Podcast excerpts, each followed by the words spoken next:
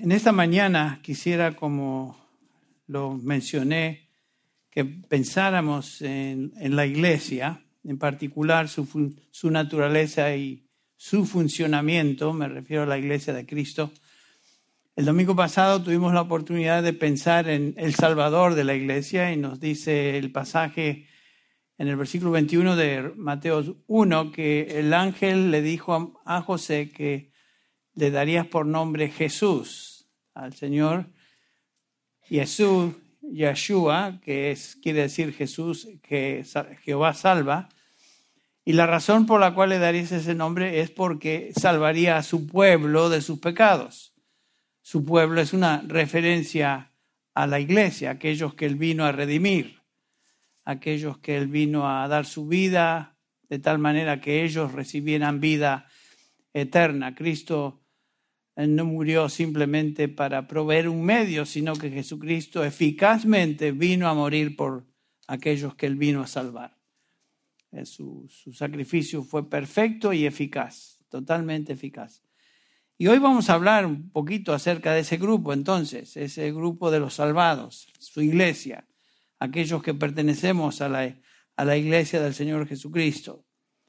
Y vamos a pensar en esta iglesia de una manera un poquito distinta. Es importante que entendamos bien qué es la iglesia y por supuesto que sepamos cómo la iglesia funciona, particularmente en el contexto de una iglesia eh, local. Y quisiera enfocarme esta mañana en ciertos principios o características, marcas de una iglesia que le vamos a llamar distintivos de una iglesia bíblica. Este material lo hemos estado enseñando a través de los años tanto en inglés como en español. No es nuevo para muchos de nosotros, pero eh, no obstante es refrescante repasar lo que ya conocemos y particularmente pensé que sería apropiado terminar el año, el año pensando en la iglesia local y por supuesto con miras al año que viene y cómo como iglesia local debemos funcionar.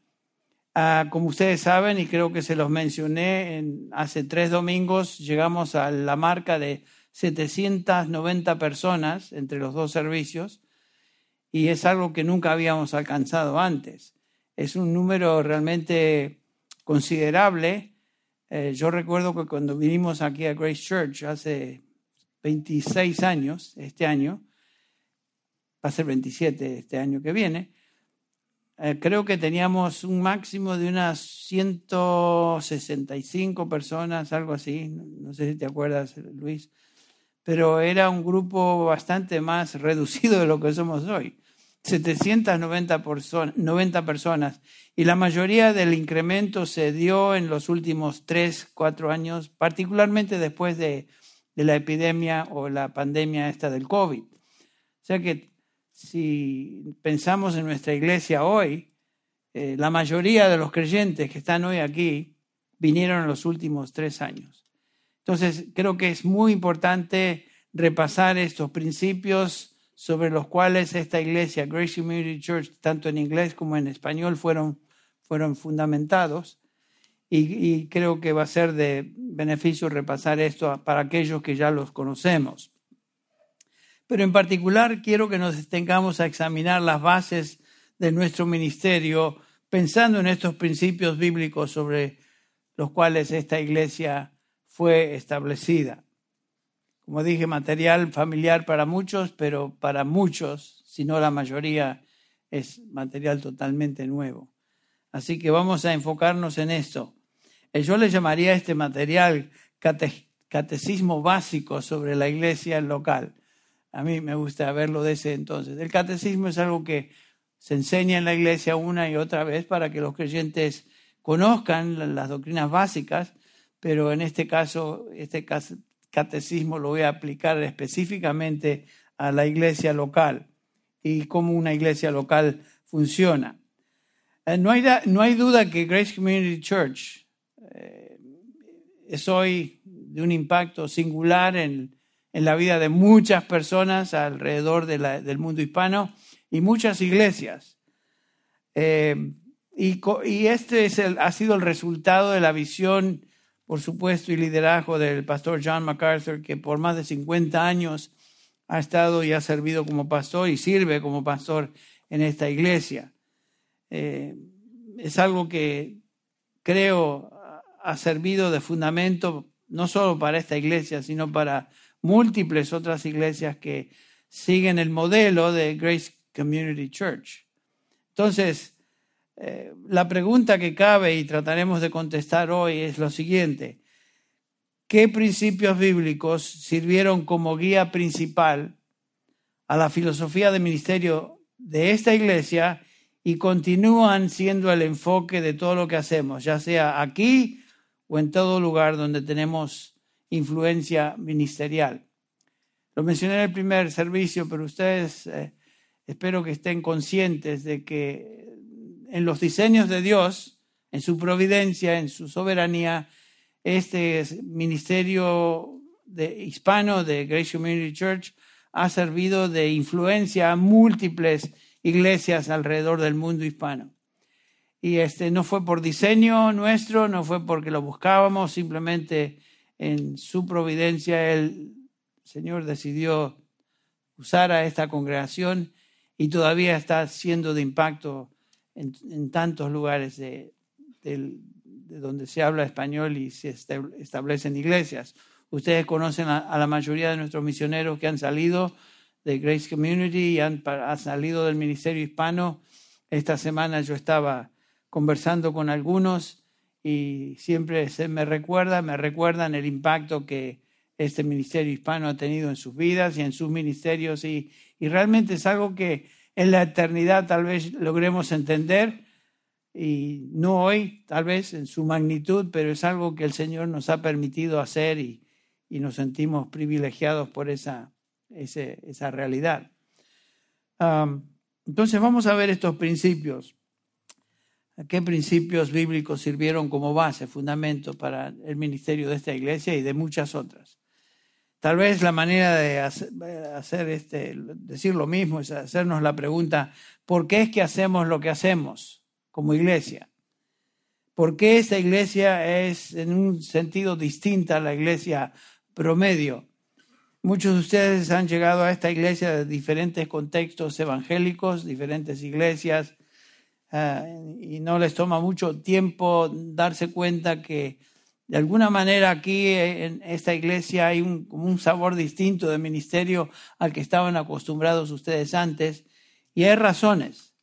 Y tal vez la razón fundamental es la diferencia fundamental es que esta iglesia está comprometida con lo que Dios dice en su palabra y Él ha revelado en su palabra acerca de la iglesia. Lo que hacemos y el por qué lo hacemos está fundamentado solo y exclusivamente en la escritura, no en algún manual de isla crecimiento, no en alguna estrategia particular de fuente eclesiástica, no en las directivas de alguna denominación particular, sino simplemente en lo que la Biblia nos dice acerca de la iglesia, su naturaleza y cómo esta iglesia debe funcionar.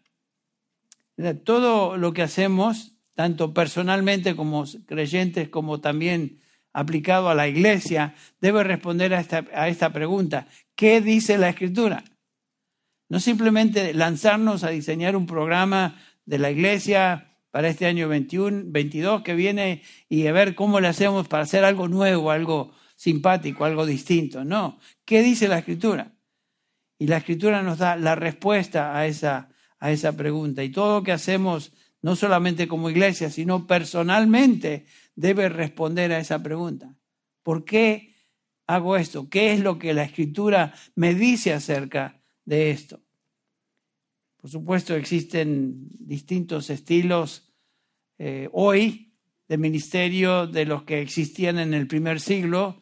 No, estamos diciendo que estamos implementando exactamente eh, culturalmente lo que se hacía en el primer siglo o algo por el estilo, sino que estamos simplemente hablando de principios de ministerio que no se han desviado del patrón bíblico y encontramos claramente establecidos en la palabra de Dios. Por supuesto que en el Nuevo Testamento hacían cosas que hoy no hacemos, pero en términos de ministerio y el por qué hacemos lo que hacemos, está basado exactamente en lo que perdón, Dios ha revelado en su palabra. Nuestra teología y práctica eclesiástica entonces está arraigada en lo que la Biblia nos enseña. ¿Qué cosas han formado y definido a nuestra iglesia y en lo que somos hoy? Pudiéramos mencionar varias cosas, pero me, gustaría simplemente subrayar algunos principios que son este, principales. Las marcas o distintivos, le vamos a llamar a esto los distintivos de una iglesia bíblica. Esto es lo que enseñamos en Grace Community Church, tanto en inglés como en español, y lo hemos estado enseñando por años. Y hoy, al, término de otro año y en la antesala del año que viene, queremos repasar una vez más. La primera de estas marcas o primer distintivo de una iglesia bíblica es como esto lo indica, su compromiso con la autoridad absoluta de la escritura. Lo que hacemos está basado en la escritura. Cuando hablamos de la autoridad absoluta de la escritura, estamos diciendo que la escritura es la única autoridad de la iglesia. No es un hombre, un hombre, no es una denominación, no es un grupo eclesiástico. Eh, la autoridad de la iglesia se encuentra en la palabra de Dios, nada más. Yo no soy la autoridad de la iglesia, ningún anciano es la autoridad de la iglesia, eh, la iglesia no tiene un papa que es la autoridad sobre ella. Eh, todo eso es extra bíblico. La autoridad de la iglesia es y se encuentra en la palabra de Dios. Por eso hacemos lo que hacemos. Por eso continuamente estamos enseñando y abriendo la palabra para ver qué es lo que la escritura nos dice. Y por supuesto nuestra respuesta debe ser obediencia a lo que esta escritura enseña fuimos regenerados por medio de la palabra de Dios. Nos enseña la escritura, por ejemplo, en 1 Pedro capítulo 5, 1 eh, Pedro 1, 23, perdón, nos dice el apóstol Pedro que habéis nacido de nuevo no de una simiente corruptible, sino de una que es incorruptible, es decir, mediante la palabra de Dios que vive y permanece. Fuimos regenerados, fuimos nacidos de nuevo mediante la palabra de Dios, la palabra escrita o la palabra enseñada, eh, pero fue la palabra de Dios la que nos trajo a salvación finalmente, o que Dios utilizó para traer salvación a nuestras almas. Estaba hablando eh, con un hermano que muchos de ustedes conocen, Lance Quinn, quien fue pastor asociado de esta iglesia cuando nosotros recién llegamos acá hace 26 años. Estaba hablando con él hace tres semanas en Florida y me contaba él cómo llegó a Cristo y yo no sabía cómo él había sido convertido y regenerado. Y él me decía que un, un cristiano le regaló una Biblia antes de ir a la universidad y le dijo, tú vas a necesitar lo que este libro te, te enseña. Él lo tomó casi por cortesía aceptó la Biblia, pero en su primer año de estudios en la universidad, él era, no era creyente para nada, era totalmente secular. Eh, dice que abrió la escritura en los evangelios y comenzó a leer. Y el Señor utilizó la palabra escrita para traer arrepentimiento y fe a su vida y se convirtió. Pero fue por medio de la palabra.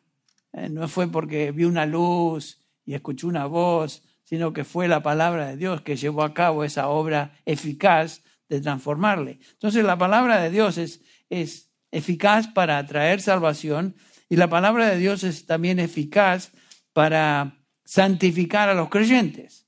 Por eso el Señor Jesús dice en su oración intercesora por los suyos, Juan 17, 17, Padre, santifícalos en tu verdad.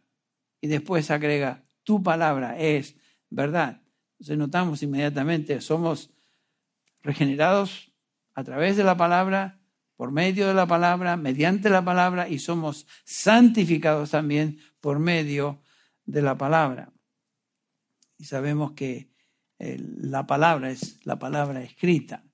Y nos dice Pablo en segunda de Timoteo 3:16 que toda escritura, toda escritura en el Antiguo Testamento, Nuevo Testamento, Toda escritura es inspirada por Dios y útil para enseñar, útil para redarguir, útil para este, traer justicia, traernos a justicia, que es lo que la palabra hace. Toda palabra es inspirada por Dios. En las últimas palabras de Pablo, escritas, reveladas en el Nuevo Testamento, en 2 de Timoteo 4.1, Pablo dice lo siguiente a Timoteo. Le dice, mira, Timoteo, te encargo solemnemente en la presencia de Dios y de Cristo Jesús, que ha de juzgar a los vivos y a los muertos por su manifestación y por su reino, predica la palabra. Timoteo, tú como siervo de Dios, como pastor que eres en Éfeso, tu función primordial y responsabilidad es predicar la palabra. Ese es el mandamiento. Y claro, ¿qué otra cosa va a predicar? Si el, medio que Dios utiliza para salvar es su palabra y el medio que Dios utiliza para santificar es su palabra, ¿qué nos queda hacer sino predicar, enseñar la palabra. Cada vez que una persona entra en una iglesia bíblica, la iglesia o las personas que entren a esa iglesia deben estar escuchando eh, la palabra. Eh, una iglesia bíblica se distingue entonces por su compromiso con la palabra. Por eso los pastores de una congregación bíblica deben responder obedientemente a la exhortación de Pablo a Timoteo en 2 Timoteo 2.15, cuando le dice, procura con diligencia presentarte a Dios aprobado como obrero que no tiene de qué avergonzarse. ¿Cómo es que un obrero de Dios no se va a avergonzar? Por lo que sigue, que maneja con precisión la palabra de verdad. Un obrero, un pastor, un anciano, un presbítero y todos términos intercambiables en el Nuevo Testamento, debe eh, distinguirse por ser una persona comprometida con la palabra y trazarla dentro de sus posibilidades con precisión. Ese es el llamado. Esa es la responsabilidad principal.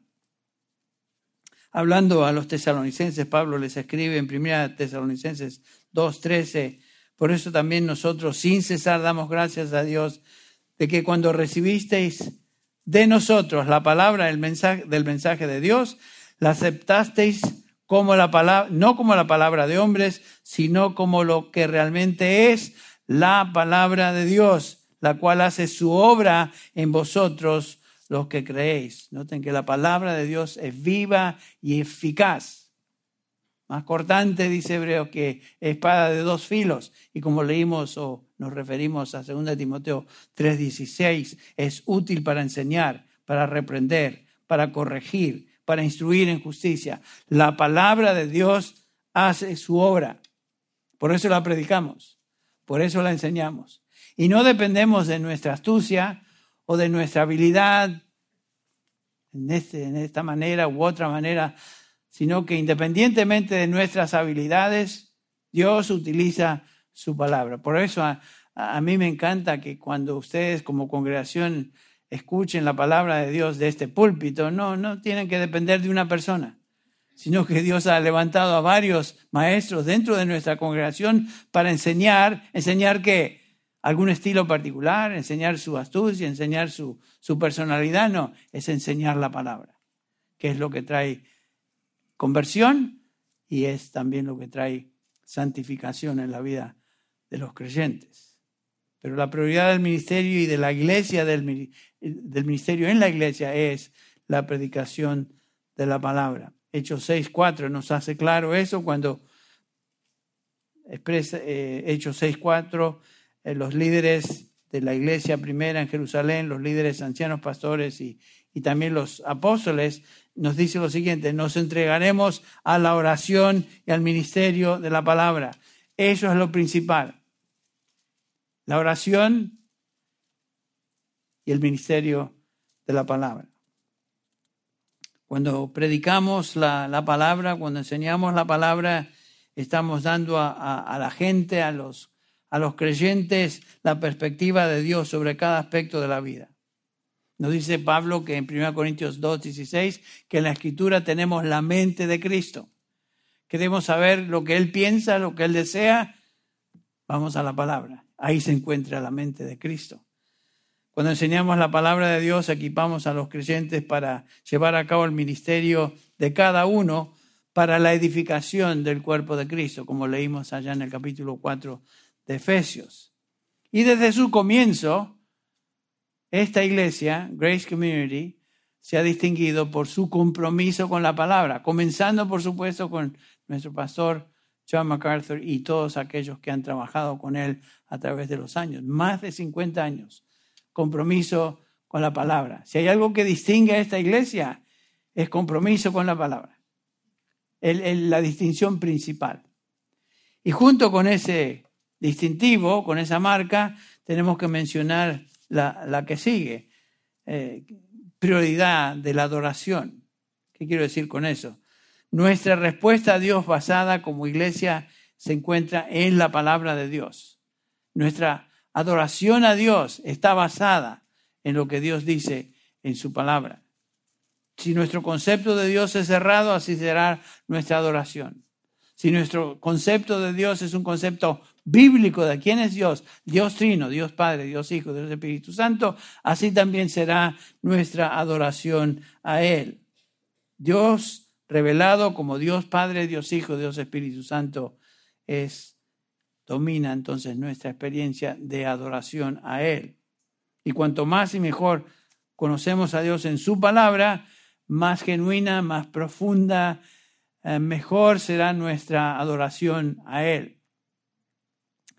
A veces somos un poquito superficiales en cómo adoramos y pensamos tal vez que la adoración es un un proceso mecánico donde nos, paramos a, cantar, está bien, nos paramos a, expresar ciertas cosas, pero eh, la expresión de adoración genuina y real es la que resulta de un conocimiento de quién es Dios y qué es lo que Él ha manifestado como su voluntad en su palabra. Y mi prioridad como pastor, la prioridad de cualquier maestro que se para en este púlpito es justamente traer la palabra de Dios a los creyentes y que eso dé como resultado una adoración a Dios como Él se debe, debe recibir. ¿Se acuerdan la experiencia del Señor Jesús, la charla, la conversación que Jesús tiene con la, la mujer samaritana ahí en el capítulo 4 de Juan, cuando leemos en el versículo 23, la hora viene y ahora es cuando los verdaderos adoradores adorarán al Padre en espíritu y en verdad. Porque ciertamente a los tales el Padre busca que le adoren. Noten esto. Dios es espíritu y los que le adoran deben adorarle en espíritu y en verdad. La adoración debe ser el resultado del conocimiento de la verdad de Dios revelada. Eh, y noten eso, que verdaderamente adorar a Dios es entender la verdad de Dios y como resultado de eso ahora traemos nuestra adoración a Él. Ahora, esta adoración no se limita a adorarle aquí en, en un servicio dominical o en un culto particular. Nosotros adoramos a Dios en nuestro tiempo devocional, en nuestro tiempo a solas con Él. A veces cantando, a veces simplemente pensando, ah, teniendo pensamientos de adoración y alabanza al Señor. El Señor no necesita que cantemos a Él para recibir adoración. Algunos de nosotros mejor que ni cantemos porque no sonamos tan bien que digamos. Pero el punto es este, que Dios se complace en la adoración de su pueblo basado en lo que Él ha revelado. Y cuando adoramos a Dios tenemos que pensar en quién es Él, a quién nos dirigimos. Bueno, un concepto alto y sublime de Dios va a traer como resultado entonces un una adoración apropiada, coherente con lo que creemos. Y como dije, a veces, nuestro problema fundamental a veces es que somos muy superficiales en lo que hacemos y negligentes a veces en el conocimiento de su palabra. Y por supuesto eso tiene impacto, tiene consecuencias. Si yo soy superficial en el, en el trato de la palabra de Dios en mi propio estudio, en el conocimiento que tenga yo de la palabra de Dios, si soy negligente y superficial, no voy a adorar a Dios como Él se lo merece, porque de esa manera también va a ser mi adoración superficial.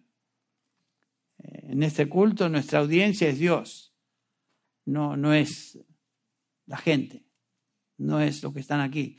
eh, la audiencia es Dios. Nuestras alabanzas se dirigen a Él por medio de himnos, oraciones, pensamientos en respuesta a lo que escuchamos. Todo eso es adoración. No, no nos limitamos a simplemente a cantar himnos. Bueno, entonces en la medida que mejor entiendo a Dios en su palabra, en esa medida voy a poder elevar adoración apropiada a Dios. Otra marca de una iglesia o, distinción, distintivo tal vez de una iglesia bíblica es claridad doctrinal. Por supuesto, si, si los primeros dos puntos son realidad, comprometido con la palabra, comprometido con la doctrina, entonces eh, el resultado va a ser compromiso, va a ser claridad doctrinal.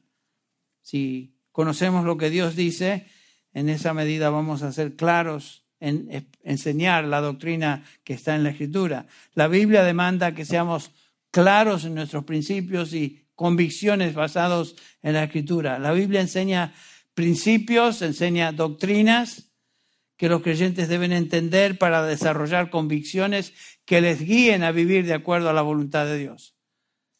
La doctrina no es muerta como algunos dicen y piensan.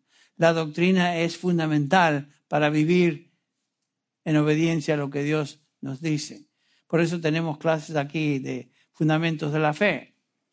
Eh, ¿Creen que ustedes que damos estas clases para este, mortificar a los nuevos creyentes con un, algo más que hacer? No. Queremos que los creyentes entiendan, comprendan la doctrina. Y saben que la doctrina no se entiende así de la noche a la mañana. La doctrina no es algo que uno reciba, ah, escuché este sermón, ya lo tengo, ya tengo, tengo todo lo que debo saber en cuanto a doctrina. No, es el resultado de la enseñanza sistemática, continua de la palabra de Dios. Y pasar por cursos como fundamentos de la fe, en el caso nuestro, es fundamental para la salud de la iglesia. Eh, por supuesto, eh, lo que se enseña a través del púlpito es la palabra de Dios. Y lo más importante es la palabra de Dios. No es contar historias, no es contar anécdotas, sino es hablar y trazar la palabra de Dios. La Biblia contiene un cuerpo de doctrina que debemos conocer. Eh, notamos desde el principio de la iglesia, desde el inicio de la iglesia, allá en el capítulo 2 de Hechos, cuando nace la primera iglesia, que los creyentes, después de escuchar el mensaje de Pedro, el primer mensaje registrado de Pedro allá en el capítulo 2 de Hechos, nos dice el pasaje que se convierten tres mil almas. ¿Y qué hacían estas tres mil almas? Estos tres, tres mil personas que han sido cambiadas, salvadas, regeneradas, ¿qué hacían? Versículo 42 de Hechos 2 nos dice que se dedicaban continuamente a las enseñanzas, o sea, a la doctrina de los apóstoles. Es fundamental. No es suficiente decir que uno es cristiano. No es suficiente decir que yo amo a Jesús, que soy evangélico. Debo conocer la doctrina del Evangelio. Por eso debemos enseñarla y los creyentes deben apegarse y ser obedientes a la misma. Uno debe ser claro en cuanto a las verdades y doctrinas que tienen que ver con la salvación. Básico, fundamental. ¿Quién es Jesús? ¿Qué es lo que exactamente logró Jesús en la cruz? Uno debe conocer y estar convencido en la doctrina de la redención y sus implicaciones. Eh, estaba leyendo de Lloyd Jones que una persona que es inestable en su doctrina va a ser inestable en toda su vida, porque no conoce eh, en qué se guía, en qué se basa, qué es lo que lo gobierna. Son sus ideas, son sus emociones, son su estado de ánimo, son qué es si no es la doctrina revelada, un creyente va a ser inestable en todo lo que hace. Ustedes, si son como yo, se levantan un día con el pie derecho, otro día con el pie izquierdo, y este, me refiero a lo siguiente, que un día uno se levanta y tiene ganas de leer la Biblia y orar. Otro día se levanta uno y tal vez no tiene tantas ganas. Entonces, ¿qué hago ese día que no tengo ganas? Ah, hoy no tengo ganas. No vamos a responder de esa manera, porque yo debo conocer y estar comprometido con la doctrina independientemente de lo que yo sienta o mis emociones en ese, en ese momento. No podemos dejarnos llevar por eso. Y volviendo a nuestro, aquí nuestro estudio, desde su comienzo esta iglesia, Grace Community Church, ha sido clara en lo que se enseña en la doctrina. Pablo escribe a Timoteo y a Tito en cuanto a la responsabilidad clave de los, clave de los líderes y pastores de una congregación y su función básica en la iglesia y les dice, le dice Pablo a Timoteo, 1 Timoteo 3, 1, palabra fiel es esta, si alguno aspira el cargo de obispo, buena cosa desea. Si alguno desea ser pastor y líder, excelente cosa que desea. Pero hay algo detrás de eso. Un obispo debe ser irreprensible, marido de una sola mujer, sobrio, prudente, de conducta decorosa, hospitalario y después agrega y subraya el único elemento que tiene que ver con la función principal de un pastor, que es esta, ser apto para enseñar. ¿Qué va a enseñar? La doctrina de los apóstoles, la doctrina a la cual la iglesia desde el inicio se dedicó. No vamos a enseñar ideas, no vamos a enseñar un nuevo, una manera nueva de pensar, no vamos a enseñar lo que es eh, de moda en el momento, tenemos que enseñar lo que Dios ha declarado y revelado en su palabra, su doctrina. El único elemento entre los requisitos para ser pastor que tiene que ver con la función y habilidad del pastor es que sea apto para enseñar. ¿Enseñar qué? Enseñar doctrina. Si hay algo que me da este, un sentido de tranquilidad y paz y alegría cuando otros toman el púlpito, sea en la escuela dominical o sea en este púlpito acá. Yo sé que lo que se va a enseñar a través de este púlpito en Grace Community Church, inglés o español, va a ser doctrina apostólica. Eso trae tranquilidad, porque sabemos que es la doctrina, la palabra de Dios que Él utiliza para causar los efectos que acabamos de mencionar, conversión y santificación. Pablo se dirige a, Tito, uno de los líderes de la iglesia, líder principal de la iglesia en Creta, y le dice que un anciano debe ser hospitalario, amante de lo bueno, prudente, justo, santo, dueño de sí mismo, que retiene la palabra fiel que es conforme a la enseñanza, para que sea también capaz de exhortar con sana doctrina. Y eso tiene que ver con su enseñanza a otros y refutar a los que contradicen. En Tito 2.1, en cuanto a ti, le dice Pablo, enseña lo que está de acuerdo con la sana doctrina. Esta es la función principal de un pastor, enseñar, ser apto para enseñar, enseñar la sana doctrina. Otro punto que quisiera subrayar, distintivo de una iglesia bíblica que ha sido Ah, característico de nuestra iglesia a través de los años es que posee discernimiento espiritual. Posee discernimiento espiritual. Donde hay instrucción sistemática, expositiva de la palabra de Dios, va a haber discernimiento en términos de los creyentes. Los creyentes van a entender. Esta ha sido una continua característica del liderazgo pastoral en esta iglesia, comenzando con el pastor MacArthur y aquellos que sirven con él. Por años, ustedes saben, he viajado a través de, a lo largo y alto de, este, este hemisferio, particularmente Latinoamérica, pero también en España. Y si hay algo que la iglesia en general padece o no posee, es discernimiento espiritual. Porque muchas cosas eh, se creen y se piensan y aún se enseñan cuando no tienen base bíblica. Y muchos creyentes, como ustedes saben, dicen amén a un montón, a un montón de cosas que no deberían decir amén, porque eso es falso.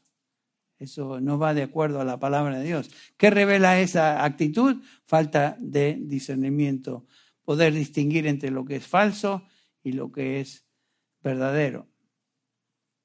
Entonces, un alto concepto de la escritura, un alto concepto de Dios, claridad doctrinal y ahora, por supuesto, discernimiento espiritual, que es el resultado. Eh, Pablo se dirige a los creyentes en Tesalonicenses y les dice en 1 Tesalonicenses 5:20, no menospreciéis las profecías, antes bien, examinadlo todo cuidadosamente, escuche eso, examinadlo todo cuidadosamente, retened lo bueno. Debemos tener la habilidad de discernir en lo que es bueno y aquello que no es eh, bueno. ah, dirigiéndose a, a los creyentes en el apóstol Juan, en 1 Juan capítulo 5, les dice que debemos tener cuidado con lo que oímos. No todo lo que se escucha realmente es palabra de Dios. Primera, primera de Juan capítulo 4 dice el apóstol Juan lo siguiente, amados, no creáis a, todo espíritu, sino probad los espíritus para ver si son de Dios, porque hay muchos falsos profetas que han salido al mundo. O sea, hay, hay, cosas que se enseñan por ahí que no tienen nada que ver con la palabra de Dios y lo único que nos previene es si sabemos discernir entre lo que es falso y lo que es verdadero. Es el mismo principio que Lucas enseña ahí en Hechos capítulo 17, versículo 11, en referencia a los de Berea. Ustedes recuerdan cuando dice, estos eran más nobles que los de Tesalónica, pues recibieron la palabra con toda solicitud. Ah, pero ¿qué hacían? Escudriñando diariamente las escrituras para ver si estas cosas eran así. Eso nos indica que había discernimiento. No aceptaban todo, sino que escudriñaban a diario las escrituras para ver si estas cosas son de lo, lo que han escuchado y lo que se ha enseñado. Es una virtud que debemos desarrollar como hijos de Dios. No leer a la ligera, no escuchar a la ligera, sino con atención, escudriñar. Y cuando estudiamos la palabra de Dios, hacer eso, fijarnos en la palabra con detenimiento, en una actitud de oración y una actitud de meditación. Yo recuerdo, como mencioné en la primera hora, que leyendo la biografía de George Mueller, nos decía, eh, dice en su biografía que él tenía la costumbre de simplemente preparar material para enseñar a otros, tomando de aquí, tomando de allá, este, este, este comentario acá, esta otra palabra acá, hasta que se dio cuenta que él tenía que ir directamente al Señor y rogar que el Espíritu Santo abriera su entendimiento para poder ser sabio en lo que enseñaba, tener discernimiento de lo que leía. Y él dice, a veces yo oraba y oraba y el Señor no me, no me daba discernimiento hasta más tarde. A veces el Señor cuando buscamos y escudriñamos su palabra, eh, toma tiempo entender ciertas cosas. Pero si perseveramos, si escudriñamos y tenemos la actitud de los de Berea, que con toda solicitud buscamos su verdad, Él va a enseñar. Él va a enseñar. Y por supuesto, el Señor utiliza a hombres de Dios, maestros que Él ha puesto en la iglesia para enseñarnos también. Pero no tenemos que depender de otros, solamente tenemos que depender de la guía, dirección del Espíritu Santo que reside en nosotros para enseñarnos. Y es algo que demanda una actitud, como aquí nos dice el autor Lucas, de solicitud. Solicitud. Bueno, creo que eso es claro Dice Pablo en Colosenses 2.8, mirad que nadie os haga cautivos por medio de filosofía o vanas sutilezas, según las tradiciones de hombres, conforme a principios elementales del mundo y no según Cristo. En el capítulo 4 de Efesios que leímos, versículo 14, es que no debemos ser niños, sacudidos por las olas, llevados de aquí para allá, por todo viento de doctrina, por la astucia de los hombres, por las artimañas engañosas del, er-, del error. Una persona que no tiene convicción doctrinal, va a ser una persona inestable. Va a ser llevado por este, esta ola o la otra ola. Una persona que no está fundamentada en lo que Dios dice en su palabra, en su, en su palabra, en su doctrina, va a ser una persona inestable. Por eso procuramos continuamente acá preparar a los creyentes en el conocimiento de las doctrinas fundamentales de la fe, para vuestro bien y también para que puedan enseñar a otros lo que Dios dice en su palabra. Esto es lo que continuamente buscamos hacer como pastores y siervos de esta congregación. Enseñamos, advertimos, trazamos dentro de nuestras posibilidades correctamente la palabra y la enseñamos a otros. El propósito es producir una, una iglesia madura, una iglesia que crece en madurez. Sí hemos crecido en número, no hay duda. 790 hace tres domingos comparado con lo que éramos hace tres, cuatro años es una gran diferencia. pero gracias a Dios, gracias a Dios que estamos creciendo en madurez también. Y lo podemos ver al conversar, al tratar con los hermanos, nos damos cuenta que hay, hay crecimiento espiritual y eso trae, trae cierto, un gran sentido de satisfacción a aquellos que el Señor ha puesto aquí para supervisar y liderar en la iglesia. Otra característica de una iglesia bíblica es esta, la santidad personal de los creyentes.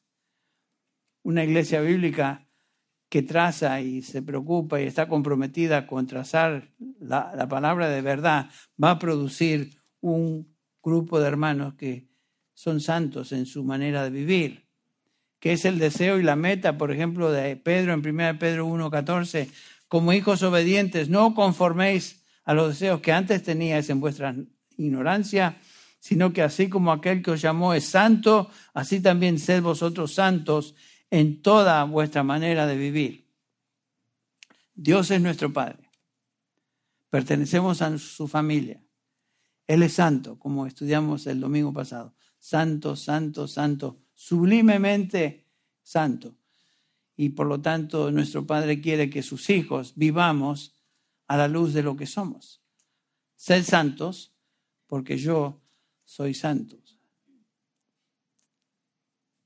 Dios quiere que los suyos seamos santos en toda nuestra conducta, separados del pecado y por supuesto separados para Él, consagrados para Él. La santidad personal es crítica para la madurez de una iglesia y es lo que buscamos a través de nuestra enseñanza aquí. Y el Señor Jesús claramente nos dijo acá, en Juan 17, 17, Padre, santifícalos en tu verdad, tu palabra es verdad. ¿Y saben qué? Es interesante y ustedes sin duda lo han notado, que cuando no obedecemos ni perseveramos a la instrucción preciosa de nuestro Padre y a través de otros de seguir y obedecer la verdad por medio de preceptos, el Señor utiliza otros medios. ¿Se dieron cuenta? Otros medios que son mucho más radicales que simplemente leer y escuchar la palabra. Nos dice, de, esto nos habla Hebreos 12:5. Hijo mío, no tengas en poco la disciplina del Señor ni te desanimes al ser reprendido por Él, porque el Señor al que ama, disciplina y azota a todo aquel que recibe por hijo. ¿No es esto una bendición? Que si no aprendemos por las buenas, por decirlo así, vamos a aprender por las malas en este sentido, que Dios no va a permitir que sus hijos se desvíen y anden como se les dio la gana, sino que amorosamente y sistemáticamente va a disciplinar a los que le pertenecen. Dios no disciplina al mundo, Dios disciplina a sus hijos. Y, Él se ha comprometido que esa obra que comenzó en, la salvación nuestra la va a perfeccionar hasta el día de Jesucristo. Y esa obra de perfeccionamiento demanda que el Señor use su vara de reprensión cuando la necesitamos. Y gracias a Dios por eso. En Hebreos 12, el mismo capítulo de la disciplina, habla en el versículo 10, eh, el autor de Hebreos se refiere a nuestros padres terrenales que nos disciplinaban por pocos días como les parecía, pero Él, nuestro Padre Celestial, nos disciplina para nuestro bien, noten eso, para que participemos de su santidad. Dios nos disciplina porque quiere que seamos santos en práctica. Eso es una bendición. Y a veces pienso que, ¿qué sería de mí si el Señor no me hubiera reprendido un gran número de veces cuando lo, necesitaba. Y fue a través de esa disciplina que aprendí cosas que debería haber aprendido simplemente siendo obediente a su palabra. Pero gracias a Dios por eso. Bueno, Dios demanda de los suyos un alto grado de santidad, santificación práctica, ser más y más como Él. Otra característica de una iglesia bíblica que ha distinguido a nuestra iglesia es la siguiente pluralidad de líderes piadosos. Pluralidad de líderes piadosos.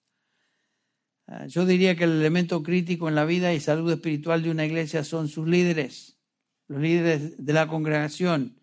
Son los que dan la pauta y establecen el ejemplo de lo que una iglesia debe ser. El Señor ha puesto en su iglesia a hombres que Él llamó para que sean ejemplos a la congregación. De esto nos habla, por supuesto, 1 Timoteo 3, pero también de una manera singular el, el, apóstol Pedro nos dice en Pedro capítulo 5, 1 Pedro 5 lo siguiente, eh, cuando habla de los pastores, capítulo 5 de 1 Pedro dice el versículo 1, por tanto, a los ancianos entre vosotros exhorto yo, anciano como ellos, y testigos de los padecimientos de Cristo. Aquí Pedro habla como apóstol. Y también partícipe de la gloria que ha de ser revelada. Noten esto, pastoread el rebaño de Dios entre vosotros, velando por él, no por obligación, sino voluntariamente, como quien, como quiere Dios, no por la avaricia del dinero, sino con sincero deseo, tampoco como teniendo señorío sobre los que Dios os ha confiado. Noten eso, qué precioso. Dios ha confiado a los líderes de la congregación un rebaño y ellos son los responsables de la salud espiritual de ese rebaño.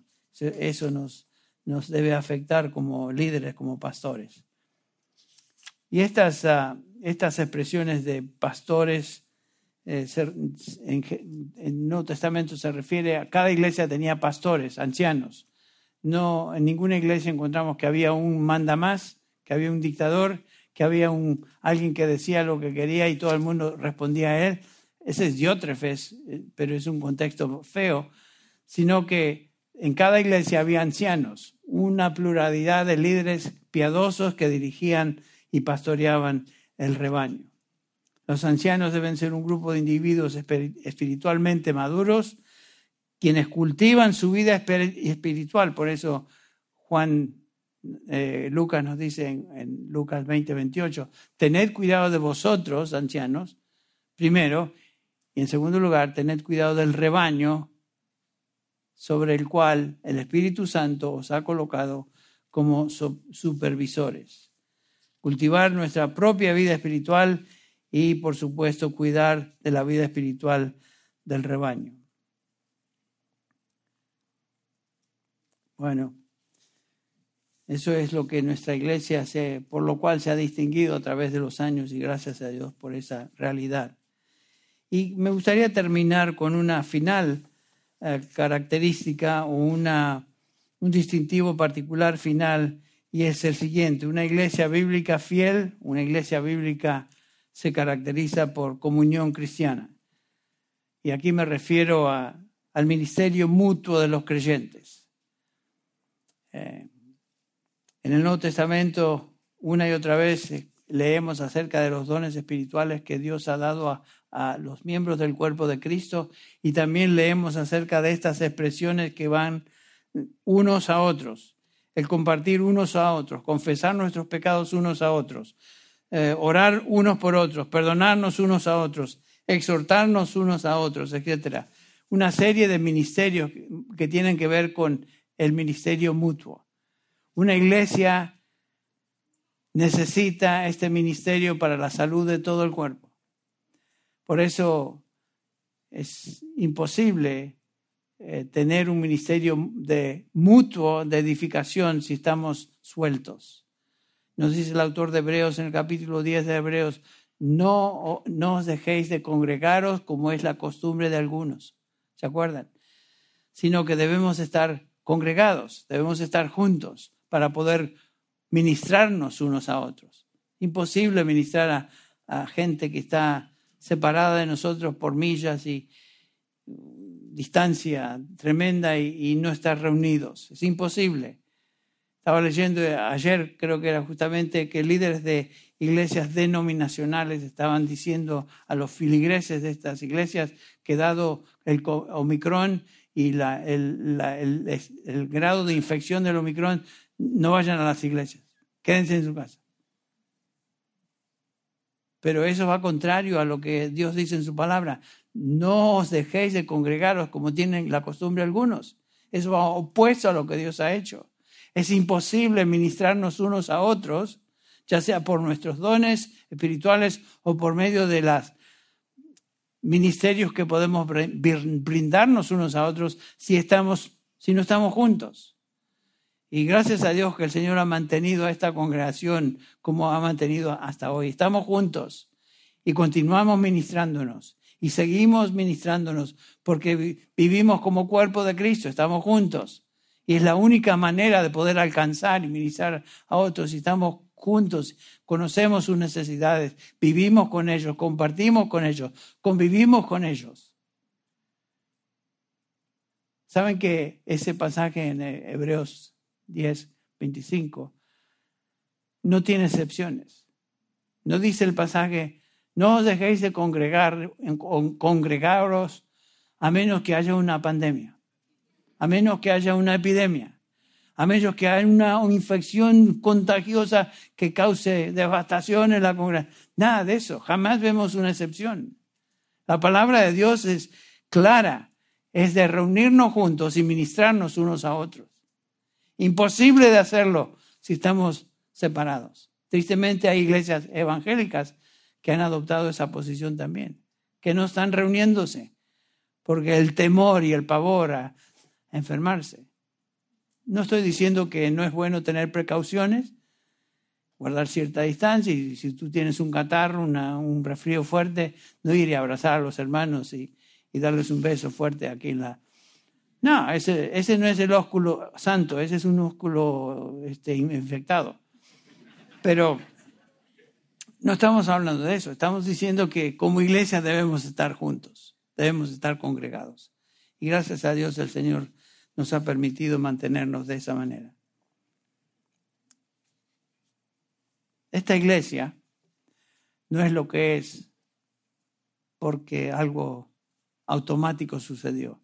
Esta iglesia es lo que es y ha tenido el impacto que ha tenido y tiene porque ha sido obediente a los mandamientos y a los preceptos y a los, lo que las exhortaciones que la palabra de Dios nos indica. Y por esa razón somos y estamos donde estamos y crecemos y estamos siendo bendecidos por Dios, porque Dios siempre bendice la obediencia a su palabra, siempre. Y si Dios es por nosotros, ni el Omicron nos puede afectar